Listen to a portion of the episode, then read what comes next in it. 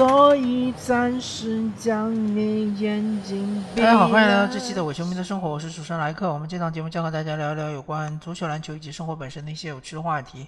这期节目当然要聊一聊世界杯决赛。当然，聊世界杯决赛之前呢，先聊一聊世界杯的三四名决赛。三四名决赛，在我看来就是鸡肋般的存在。虽然说有一些，呃，就是评论员认为三四名决赛也是很精彩的。确实有几场三四名决赛很精彩，比如说我记忆犹新的是二零零二年，呃，日韩世界杯韩国队打土耳其这这场比赛还是比较精彩的，我记得最后是三比二，嗯，然后这一场比赛其实没有想象中那么精彩，尤其是因为克罗地亚打这个嗯摩洛哥。摩洛哥的话，因为之前的比赛，呃，饱受伤病的困扰吧，他们的很多主力球员都不能出战，明显就是克罗地亚在这场比赛中占据的，呃，实力上的那个上风还是比较大的。那么这场比赛很快就是双方，呃，十分钟之内就打成一比一，然后就克罗地亚猛攻，最后没过多久，克罗地亚就呃打入反超一球。然后从这一刻开始，这个比赛就开始变得非常乏味，因为就是摩洛哥就是开始压上嘛，因为毕竟这个三四名决赛嘛，也没有什么压力，啊，摩洛哥也是呃已经是创造了非洲以及阿拉伯足球的历史，打入世界杯四强，但是他们希望能够拿到一个第三名，虽然说是一个荣誉，呃，是一个。呃，荣誉的一个头衔吧，呃，就是没有什么实质意义，但是至少能够把这个非洲和阿拉伯足球推到一个稍稍高一点的一个高度吧。呃，但是就克罗地亚，他明显占据实力优势的情况下，就开始龟缩防守，这个我就看不懂了，意义何在呢？毕竟克罗地亚也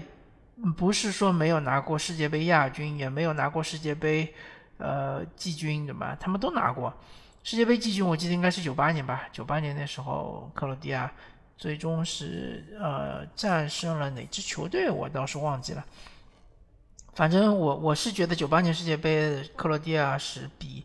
呃这一届以及上一届的克罗地亚都是更强的球队，因为他们当时是在呃淘汰赛中三比零战胜了德国队啊。那德国队应该是。九六年的欧洲杯冠军啊，所以说其实德国的实力并不差，但克罗地亚确实是，呃，在那一届世界杯，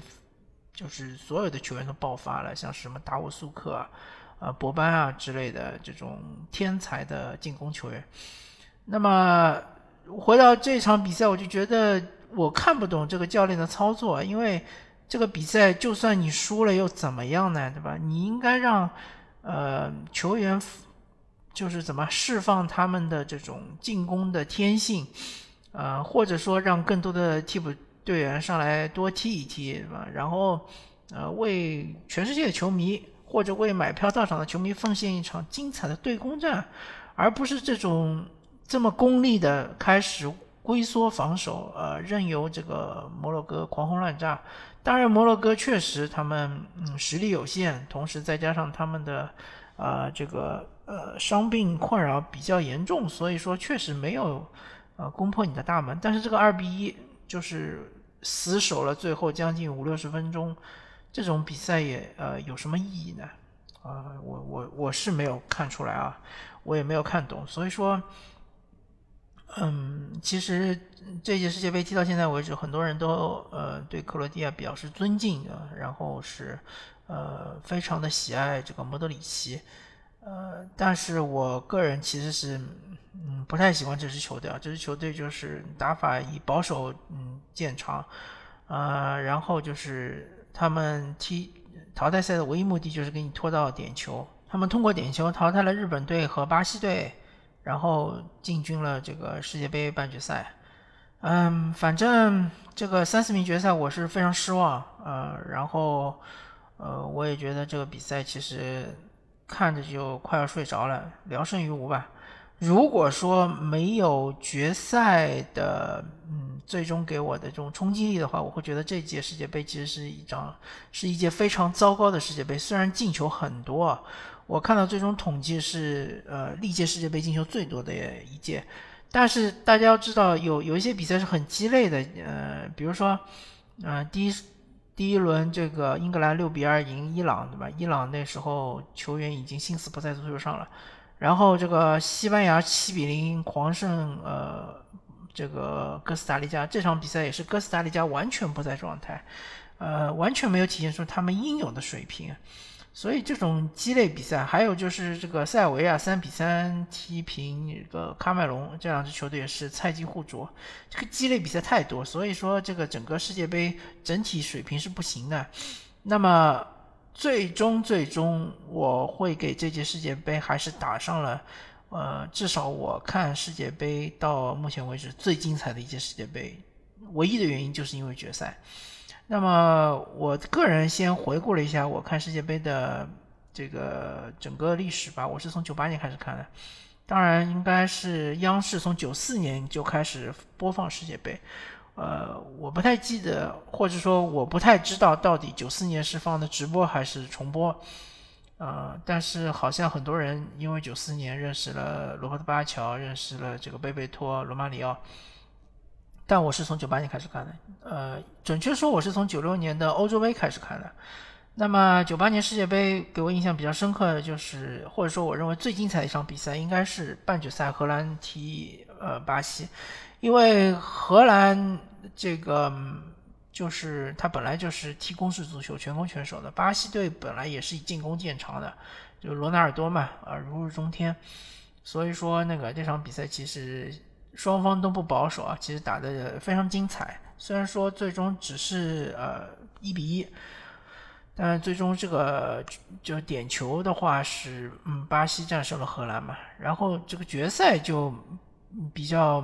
诡异了，因为大家都认为决赛应该是一场彗星撞地球的比赛。首先第一，法国是呃东道主嘛，但是好像。呃，东道主获得世界杯冠军已经是非常非常遥远的事情了。那么第二就是说，巴西队有罗纳尔多，法国有最强的防线，他们有什么图拉姆啊、呃德塞利啊、勒伯夫啊、利泽拉祖啊，这四个人的呃整条防线可以说是当时当当时世界上最强的防线，钢铁防守，呃，可以说应该是嗯互相之间应该是不分伯仲。没想到就是决赛当天，罗纳尔多就是状态完全全无，呃，感觉就是从球场上消失了一样。然后法国队非常轻松的三比零战胜巴西队，呃，主要是靠的齐达内，呃，最呃先是两个头球，我记得没错，应该是两个角球吧，两个角球里面齐达内的头球，而且齐达内在他之前的职业生涯中好像也没怎么进过头球的。的进球，所以说这也是比较令大家呃就惊讶的。但是总而言之，这比赛就是呈现一边倒的局面嘛，呃，所以说九八年法国世界杯的决赛并不好看啊。那么看看这个今今年世界杯这决赛，确实是跌宕起伏，然后又是呃精彩绝伦吧，可以说，呃，剧情也是非常的曲折。那么我个人认为。主要的问题就在于，呃，两位教练他们可能就是说，在某些情况下或者某些方面，呃，出了一点小小的岔子。首先，第一点就是法国队的教练德尚，他其实高估了自己这个后防线以及呃防守的能力，因为这个呃防线先不说，他们的后腰呃，楚阿梅尼和这个拉比奥特。这两个球员其实，呃，虽然说在之前的比赛中发挥还不错，但是其实他们面对英格兰就已经看出来了嘛。呃，面对英格兰的这个施压，他们其实是有些狼狈的，而且差一点就被英格兰逼平嘛。啊，要不是凯恩的点球罚丢的话，那么半决赛面对摩纳呃摩洛哥的话，摩洛哥本身就不是以进攻见长的，所以这个不能体现出。啊，真正的这个法国队后防线的实实力，或者说整体防守的能力，最终就是面对，嗯，比较相对来说进攻能力比较强的阿根廷，并且有一个爆点的这样一个球队，呃，我感觉他们的后防线有有一些顶不住啊，嗯，然后这个一开始当然是一个蝴蝶效应了，就是有一个小小的失误。登贝莱在禁区里面，应该说是一个比较轻微的犯规，那么犯规了迪玛利亚，然后迪玛利亚倒的也是比较适时，然后这个就被裁判判了点球。呃，我个人的角度来看的话，这个点球应该说是一个可判可不判的情况，尤其是如果你这个球，呃，这个场景出现在英超的话，我感觉百分之九十九的情况下，裁判是不会判的。呃，那么。不管怎么说吧，这个点球就判了吧，判了之后梅西就罚进了。然后第二个进球，其实阿根廷就是一个非常漂亮的一个反抢的防守反击，呃，这个反击就打的呃节奏非常的快，然后也是一个几人多人之间的配合，很多都是一脚触球，呃，这个让我感慨的就是法国队的防线完全没有起到任何的效果。然后最后是由左路插上的迪玛利亚，呃，接到队友的传球，一个单刀球嘛。然后这个球很巧妙的是，因为球到他脚下的时候有一些弹跳，理论上来说这种球很难控制，但迪玛利亚就轻巧的一推，正好推了一个半高球。然后这个时候守门员洛尔洛里已经是横倒嘛，扑下来就是扑脚下球，他主要就是。让身体躺下来之后呢，增加这个防守的面积，但是当然就是上空他就完全放弃了嘛。那么一般来说，这种球，呃，碰到南美球员，像阿根廷啊，或者是巴西的球员会用挑射，但迪玛利亚这个球由于球有一些弹跳嘛，他正好省略了挑射这个环节，他直接就一推，正好就是从，呃，这个守门员的。怎么说是呃身侧的上方就就打入了球网嘛？这个球还是相当精彩的，见功力。可以说，呃，在整个上半场，阿根廷状态最好的不是梅西，是迪玛利亚。迪玛利亚这一场比赛绝对是一个爆点啊，因为他之前呃就是整个这个阿根廷队打到目前为止世界杯旅程中，迪玛利亚的发挥其实是很糟糕的。然后有一段时间还受伤，根本就没有上场。呃，另外就是说他这个赛季转会去了尤文图斯嘛，在尤文图斯发挥也并不好，嗯，也没有什么给大家印象比较深刻的一些突破啊，或者是代表作之类的。所以大家觉得迪玛利亚这个球员，跟跟 C 罗有一点像，虽然就是名声在外，但是其实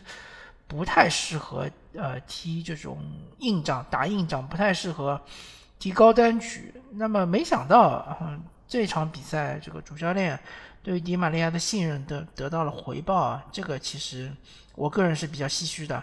啊！没想到迪玛利亚这个经过那么多年，成为了一个老将之后，在一场关键的比赛中爆发。然后在六十几分钟的时候，这个斯卡罗尼主教练就把迪玛利亚换下来。我觉得这是一个败笔啊！正是由于这个换人，导致后面的戏剧性的这个情况出现。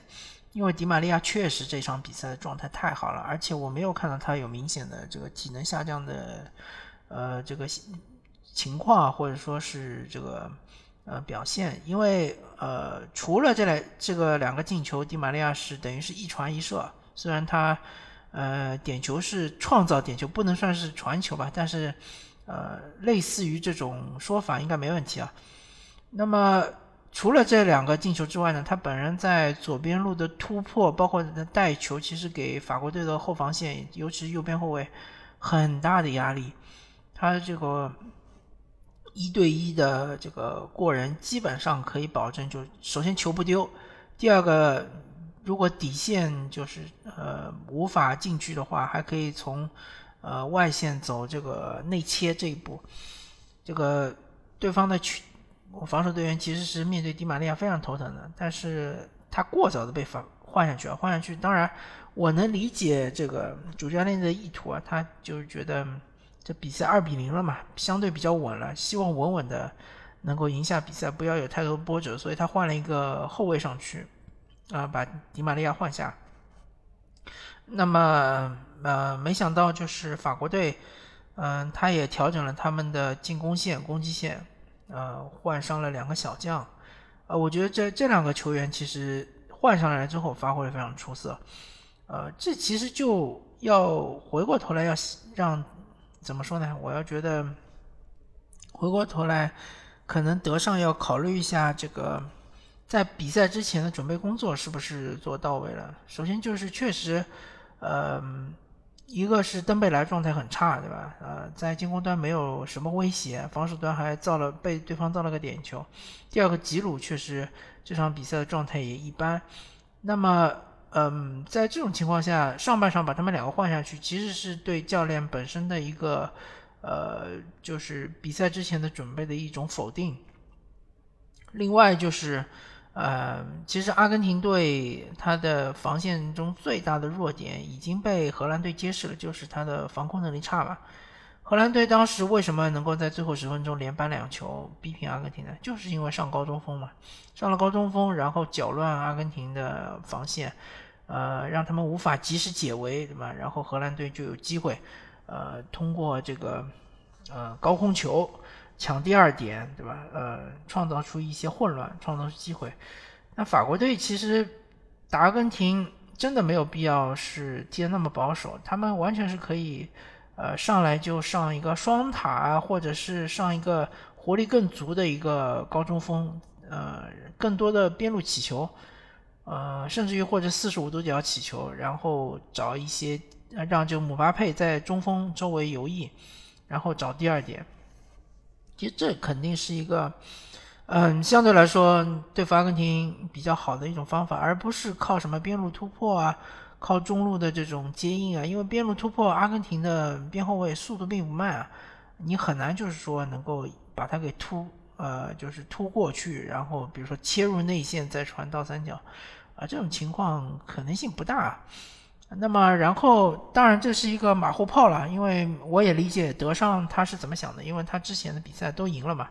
嗯，虽然有的比赛场面不太好看，但毕竟是赢了。赢了之后呢，他就会觉得这个既然赢球，就不要呃换这个阵容，也不要换打法了。然后就戏剧性的情况出现了嘛，就是那个。先是呃小图拉姆突入禁区是被阿根廷的中后卫带倒了，有可能是推挤或者是拉拽了一下吧。当然这个动作也是比较小的，不是一个特别特别明显的犯规吧。就是说我个人认为也是可以不判的，但是很明显，呃这场比赛有可能是非法对于裁判的授意，就要求这个比赛稍微吹得紧一点。感觉和整个世界杯的基调啊，对，呃，就鼓励对抗，鼓励这个，呃，身体上的一些强硬啊，可能是有一些背道而驰吧。但是，呃，好在就是裁判对于这个整个判罚尺度保持的还是比较平衡的，就是没有说针对某一队吧。因为，呃，虽然说阿根廷是先拿到一个点球，但是法国队在常规时间。或者在一百二十分钟之内，其实拿了两个点球，所以也没有什么好抱怨。那么这个点球当然是姆巴佩罚进啊。然后大概是过了一分钟不到，呃，法国队又通过一个长传反击，然后是这个把这个球，嗯，应该是呃顶顶给了姆巴佩吧，应该是头球摆渡顶给了姆巴佩，姆巴佩在禁区里面。呃，一脚扫射是非常精彩的，又攻破了阿根廷队的大门啊！这个球确实体现出他的能力。然后这个加时赛就不可避免的出现了嘛，因为法国队基本上就是换成了一个攻击型的阵容，所以说他们的中场啊几乎已经没有了拦拦截能力嘛。然后这个比赛有一段时间就处于一个呃双方对攻的状态。然后，呃，到了这个加时赛的时候，阿根廷队进行调整嘛，调整之后，感觉他们是稳住了局势。然后在一百一十八分钟的时候，又通过一个很呃小配合，三人之间的小配合，好像是三打三的一个局面吧。然后非常轻巧的由梅西再入一球，嗯，然后这个球确实是体现出阿根廷队球员之间的默契以及他们的一种这个脚法嘛，脚法非常的精湛。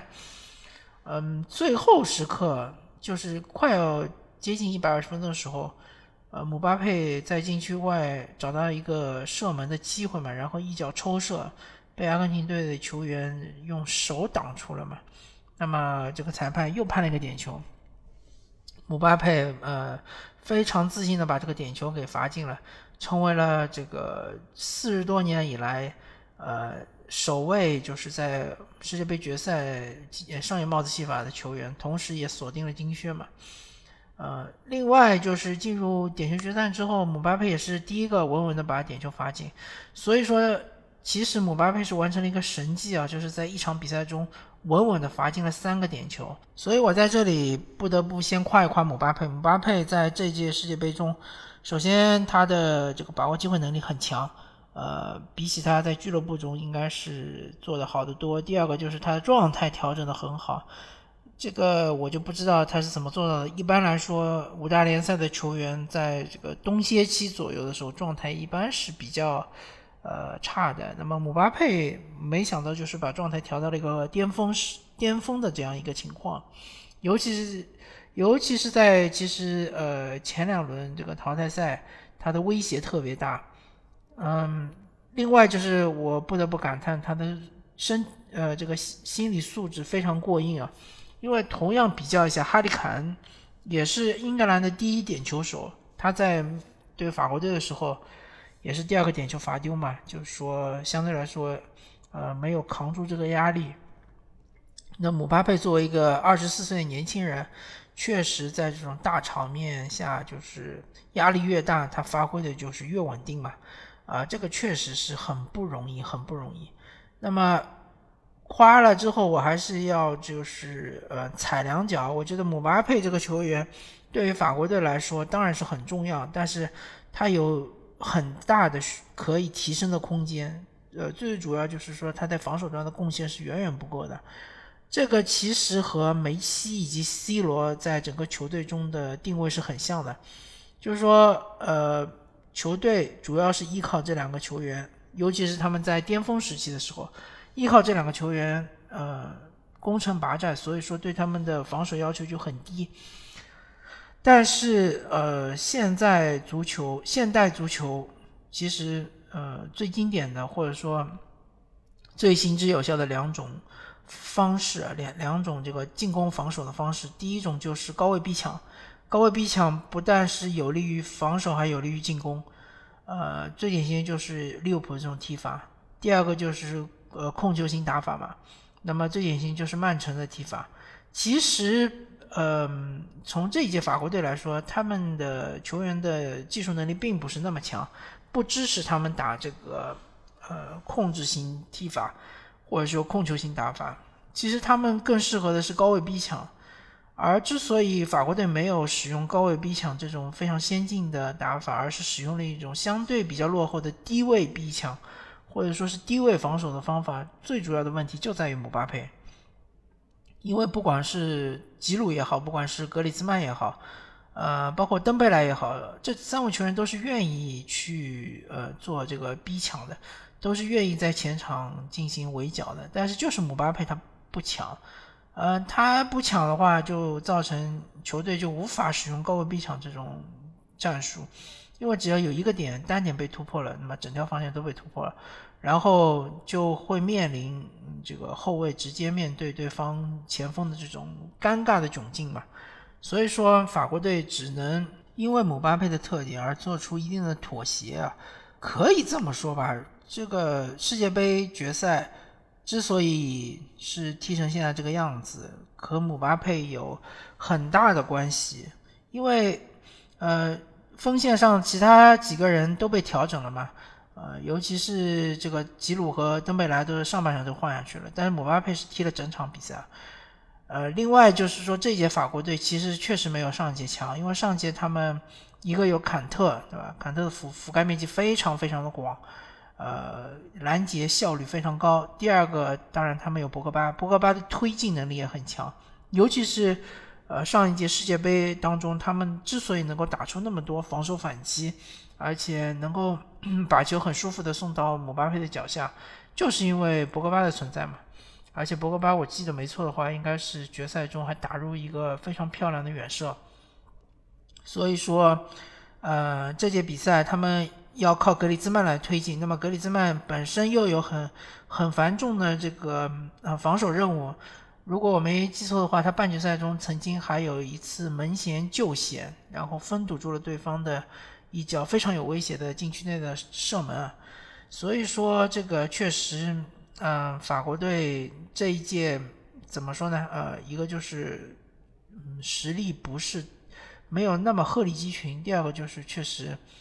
嗯没有办法踢出一个比较先进的足球。那么输给阿根廷也是呃可以理解的嘛。那么回过头来说说阿根廷吧，阿根廷这届世界杯。呃，低开高走，其实和当年法国队拿冠军，九八年法国队拿冠军应该是很像的吧？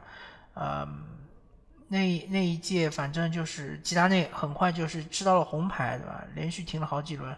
最终还是及时的在决赛中复出啊，帮助法国队拿到了冠军。那么，呃，梅西确实确实呃非常的了不起，我看今天。呃，至少中文圈的播客都在吹梅西嘛，没吹，所有人都化身没吹。那我还是要在这边，呃，客观的评价一下梅西和 C 罗这两个人在我心目中的地位。首先，梅西当然是更有天赋的那个，或者说甚至于是世界上最有天赋的足球运动员之一。也许就是说，呃，我心目中。嗯，可以，比如说和小罗纳尔多啊、大罗纳尔多啊这种球员进行媲美吧。呃，我不认为他们这几个球员是呃档次拉开差距的，我觉得他们是同一个档次的，只是由于小罗和大罗确实他们自律方面，嗯，比梅西还要差很多，所以说他们就是陨落的比较快吧，尤其是小罗纳尔多。那么呃，另外一点就是在。这个训练的刻苦上面，梅西是远远不如 C 罗的，这一点我还是非常认可的。C 罗也有天赋，他的天赋在于他的爆发力，在于他的呃速度、弹跳，呃以及他的这种门前嗅觉。但是 C 罗的天赋是比梅西差的，所以说这个 C 罗之所以能够也是在这个职业生涯中获得那么多的荣誉，和他的。本身的一种偏执的，嗯，对于身体极限的这种使用以及保养是分不开的，呃，甚至可以说他的生活中是，呃，除了足球之外，当然还有一些其他的这个因素，但是所有的其他的事情都要先为足球让步，先为他能够保持足球状态，呃，是要先让步的。嗯，包括他饮食起居，包括各种各样的内容。当然，就是说，C 罗这个球员对于人设的打造，在至少在他呃今年之前还是比较成功的。那梅西的话，他其实并没有特别刻意的去打造自己的人设。嗯，就这就是我对这两位绝代双骄的评价吧。然后，呃，梅西和罗纳，呃，梅西和这个。阿根廷的英雄，呃，马拉多纳之间的，呃，评价，我个人是觉得，呃，从荣誉的角度来说，从嗯，对于这个呃球队，尤其是对于国家队的一种贡献来说，肯定还是梅西是高于了马拉多纳的。所以说，呃，说梅西是阿根廷，呃。足球第一人，我觉得问题也不是很大，但是我们必须还是必须要看到马拉多纳他的呃划时代的意义在哪里。就说马拉多纳那一代的进攻球员其实都是非常不容易的，因为当时的世界足球，非法也好。欧足联也好，对于进攻球员的保护是远远不足的，很多的这个防守球员的一些动作，什么背后铲球、剪刀脚之类的，甚至都不会配呃都不会被判犯规，更不用说黄牌了。所以说这个呃马拉多纳他这种嗯怎么说呢？呃，经常喜欢盘带的这样的球员，在当时的呃这个足球环境中是非常险恶的。啊，第二点就是当时他们战胜呃英格兰那一场比赛啊，呃，不管说最后的结局是呃马拉多纳最后当然八六年是带领阿根廷拿到冠军，但是冠军之前他们能赢英格兰这场比赛意义非凡，因为当时英格兰和呃英国和这个阿根廷正在进行战争嘛，马岛战争，而且阿根廷好像是被打败了嘛，所以这个嗯。马拉多纳这边的话，其实是为整个阿根廷的国家以及民族是呃重新恢复了信心吧。然后确实就是说，呃，马拉多纳的呃世界杯之旅以及这场比赛真的是意义非凡。虽然说他那个进球是非常狡猾，是一个上帝之手，对吧？其实说难听点就是一个作弊。嗯，但是怎么说呢？确实，我们还是不得不承认，马拉多纳确实是当时世界上最强的足球运动员。另外，就是他对于那不勒斯的意义真的是非常非常的大。呃，再怎么夸也嗯不为过。我甚至听到有一些说法说，那不勒斯当地人对于意大利被呃。嗯，被踢出世界杯就是世界杯没有晋级，根本就毫不在乎，因为他们说我们不是意大利人，我们是马拉多纳的球迷，是吧？甚至于我们可以去支持阿根廷，没问题，因为我们就是马拉多纳球迷。马拉多纳当时带领那不勒斯拿到两个意甲冠军是非常不容易的，因为当时意甲就是世界第一联赛，就和现在英超是一样的。你可以想象一下，如果有一个球员。我们就说姆巴佩吧，因为马拉多纳也是巅峰嘛，姆巴佩现在也是巅峰。如果姆巴佩去了英超的，比如说呃阿斯顿维拉，或者说是这个诺丁汉森林，能够带领这支球队拿到英超冠军，而且是连续两届拿到英超冠军，这样这样的壮举是多么的令人惊讶啊、惊叹呀！嗯。但梅西没有做到过这一点，因为梅西也没有机会的嘛。他自从升上了巴萨之后，巴萨就一直是呃最强的西甲球队，至少是之一吧。然后他去了大巴黎，大巴黎本身也是那个法甲的豪门，所以这个确实这一方面是没有办法比较的。就是对于一支球队的蜕变，对于一支球队由一支弱队变成了完全的冠军球队这种蜕变。呃，马拉多纳确实是无人可及的。呃，当然就是说，呃，我个人觉得梅西的职业生涯也没有结束嘛，对吧？虽然说，呃，这一届拿到世界杯冠军可以说是圆满了，因为他在世界杯上也是拿到了一个亚军、一个冠军，和马拉多纳是一样的。但是我觉得梅西还有一小段路至少可以走吧。我觉得，呃，我很希望能够看到梅西能够再拿一次欧冠冠军。呃，这样的话，他至少可以摆脱了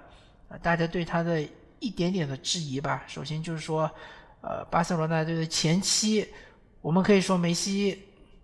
能够拿到欧冠冠军，靠的是哈维的这种大脑级别的发挥，以及伊涅斯塔的这种呃细腻脚法和突破能力，以及布斯克斯，对吧？铁三角，巴塞罗那的铁三角。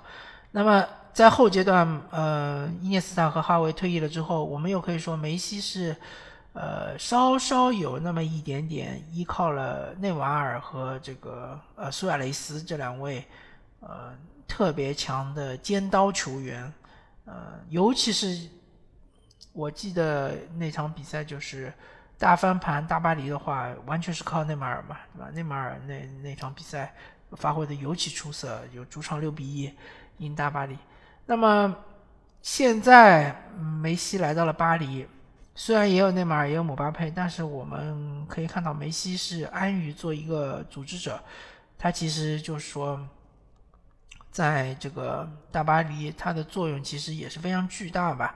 然后我也希希望能够看到梅西能够在他职业生涯的晚期，能够呃带着小弟姆巴佩，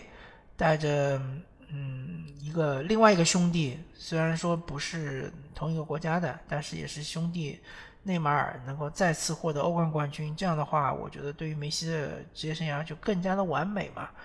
呃，另外要说一点，就是阿根廷打入决赛之后，呃，巴西的球迷也是倒戈到阿根廷那边，唯一的原因就是因为梅西，因为巴西球迷也是很懂球的嘛，他们也很喜欢梅西，呃，也。很很喜欢这种梅西的这种飘逸，然后呃精湛脚法这种踢法嘛。最后就是聊一聊法国队的主教练迪迪埃德尚嘛。德尚这个球员，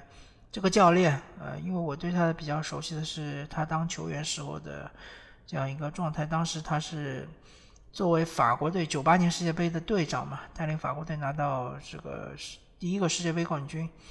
当时他可以说是世界第一后腰的这个人选之一嘛。然后他现在当了这个法国队主教练之后呢，也是带领法国队应该在两届世界杯中拿到一个冠军一个亚军，已经是啊非常了不起了。虽然说他在欧洲杯中的表现是比较糟糕，但不管怎么说吧，这个呃德尚应该说已经体现出他的实力了嘛。呃，我觉得我个人觉得德尚应该会呃尝试去俱乐部去呃。就是去体验一下俱乐部的，就是嗯，作为主教练的一种感受，或者说在俱乐部中进行进一步的提升。因为毕竟国家队主教练虽然说在大赛阶段的压力比较大，但是平时的话，其实呃压力并没有那么大，而且所以需要做事情也没有那么多。相反，像是这个嗯大俱乐部，比如说。嗯，大巴黎对吧？嗯，比如说是法甲的呃豪门，或者说是呃巴塞罗那、皇家马德里啊，或者说英超的那那几支球队啊，呃，因为一个赛季很漫长嘛，每一场比赛其实都有嗯背负着比较大的压力，然后呃也有机会向对手学习嘛，像这个。呃，对手的教练学习他的战术，所以说相对来说，肯定是在俱乐部中是会提高的更快，然后收入也是肯定会更高的，应该是远远高于在这个国家队中的收入嘛。所以我相信德尚如果想要在这个教练的岗位上面更进一步的话，肯定还是寻求去俱乐部，呃，寻找更好的机会。我觉得，嗯，不管怎么说，至少会有。一到两支，呃，五大联赛的还比较不错的俱乐部会向他伸出橄榄枝吧。那么，呃，除非就是说你想像你的恩师，呃，雅凯一样，就是转入，嗯，转型成为一个技术人员，不再从事俱乐部的工作，不再做一线的教练，那也是有可能。比如像温格也是这样嘛，温格现在也是这个非法的一个。呃，技术组的组长嘛，就是因为可能是由于年龄大了嘛，他觉得承受不了这个俱乐部中的压力。但我觉得德尚年纪还轻啊，年龄也没有那么大，对吧？所以说还是希望，呃，迪迪埃德尚能够有机会去俱乐部去一展自己的身手，至少去尝试一下吧，就算失败了也不后悔。那么本届世界杯总体而言，我觉得是低开高走吧。就是在小组赛阶段，呃，很多球队都是踢的不是特别的好，然后，嗯，状态也没有调到更调到比较呃好的一种状态。很多球员也是踢的浑浑噩噩，嗯，包括阿根廷第一场输给沙特也是一个大冷门嘛。但是越踢到后面就是。呃，确实，这个比赛的精彩程度越高，尤其是最终的一个大高潮，就是在决赛几阶段，好吧？那么感谢大家收听这一期的《球迷的生活》，我是主持人莱克，我们下期再见，拜拜。